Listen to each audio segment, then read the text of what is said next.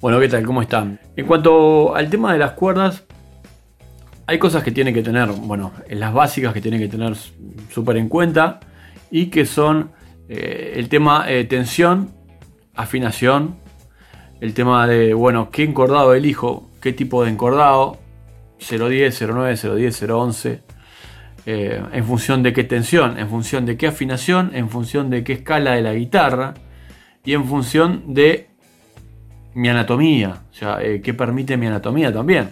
Es decir, eh, no puedo poner una cuerda gruesa porque alguien lo hizo. Supongamos Steve Ray Vaughan tocaba con 0.11 o Ingrid Malmsteen llegó a tocar con 0.8. Entonces nosotros queremos ser como, obtener ese audio como, y buscamos ese audio a través de, bueno, qué cuerda usó ese tipo, qué, qué, qué usó, qué cuerda usó, qué calibre usó, qué marca. Y lo cierto es que de repente hay muchos detalles finos que se nos escapan.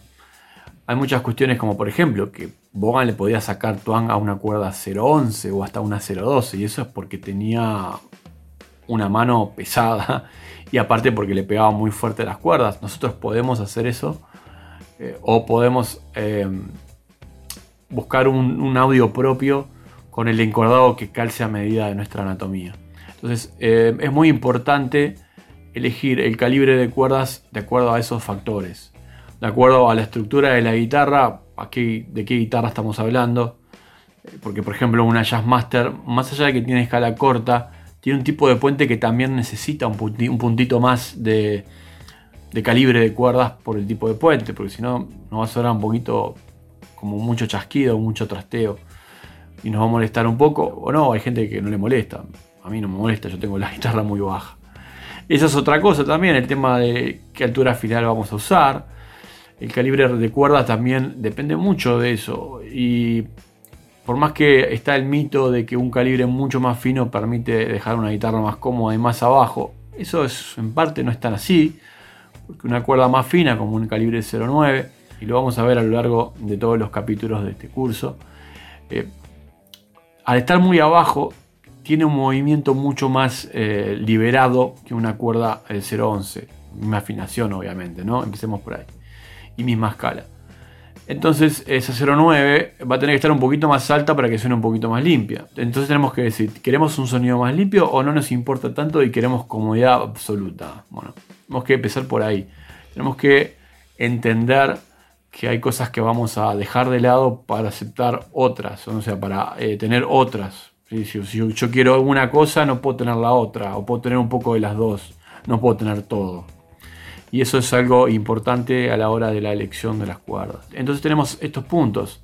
La afinación, voy a afinar estándar o voy a afinar flat, es decir, un semitono completo para abajo, o un tono entero para abajo. O sea, todo re, re, sol, do, fa, la, re.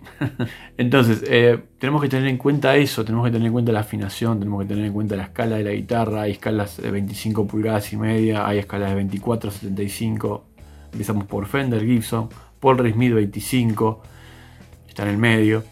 Eh, después tenemos eh, escalas tipo Mustang, 24 pulgadas. Después tenemos las escalas pequeñas de las guitarras 3 cuartos, que son escalas de 22 y medio. Hace poco calibré una guitarra con esa escala. Y fue muy bien con un 011 afinado estándar. Eh, era una chica, tenía una mano pequeña y anduvo fenomenal. Entonces, tengamos todo eso. Primero, eh, la afinación que vamos a usar, la escala del instrumento, la anatomía y cuánto nosotros, eh, qué fuerza tenemos en los dedos como para poder estirar.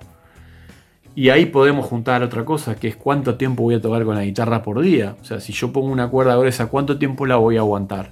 Porque si yo practico X cantidad de tiempo, a mí me pasaba hace muchos años, puedo llegar a tener una fatiga muscular que me puede llegar a inducir una tendinitis, por ejemplo. Entonces tenemos que cuidar eso también. ¿Cuánto toco?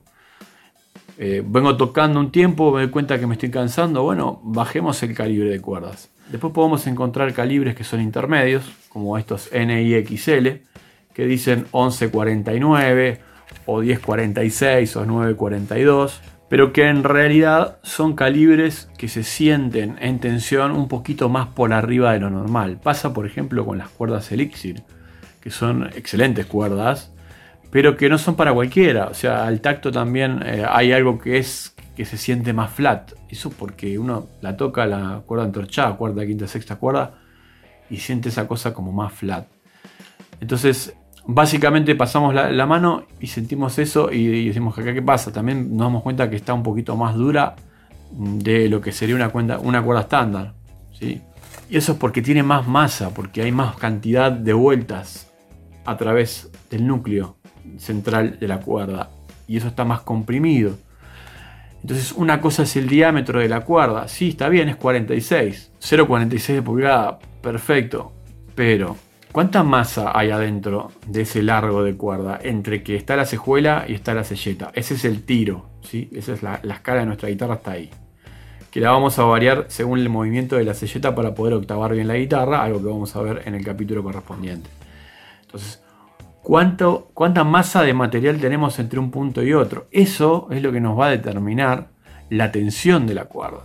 Cuanto más masa para una misma afinación, más tensión, una cuestión de física rudimentaria. Entonces, estas cuerdas se sienten más, eh, digamos, firmes, un poco más, con más tensión que estas cuerdas.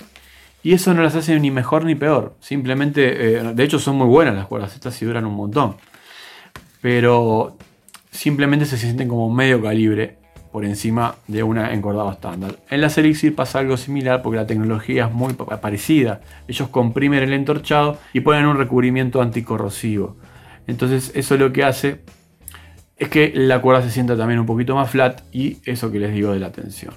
Así que tienen muchas cosas en las cuales eh, recorrer para poder llegar a un encordado exacto que tenga que ver con lo que ustedes están buscando. Algo de lo que hablamos en el primer capítulo del libro donde nos explayamos realmente en este capítulo de calibración de guitarras, nos explayamos mucho más en el tema de los encordados de guitarra, eh, las afinaciones, las afinaciones drop y los distintos tipos de materiales de cuerdas, desde níquel o una conjunción de níquel y otras cosas, como acero también, y eh, cuerdas que ya son 100% níquel o pure níquel, como dicen los, yankees, o cuerdas que son más eh, de acero, ¿no? Eh, como pueden ser algunas de Markley Blue Steel, como pueden ser algunas de las marcas Cernivol, cuerdas que tienen cobalto en su aleación y son bastante más duras y son bastante más brillosas, un poco más rugosas, tienen un brillo muy particular y un ataque muy particular, y si le damos mucho se pueden también romper un poco más, dependiendo también del tipo de selleta que tengamos, si tenemos selletas comunes, estándar, grafito, etc.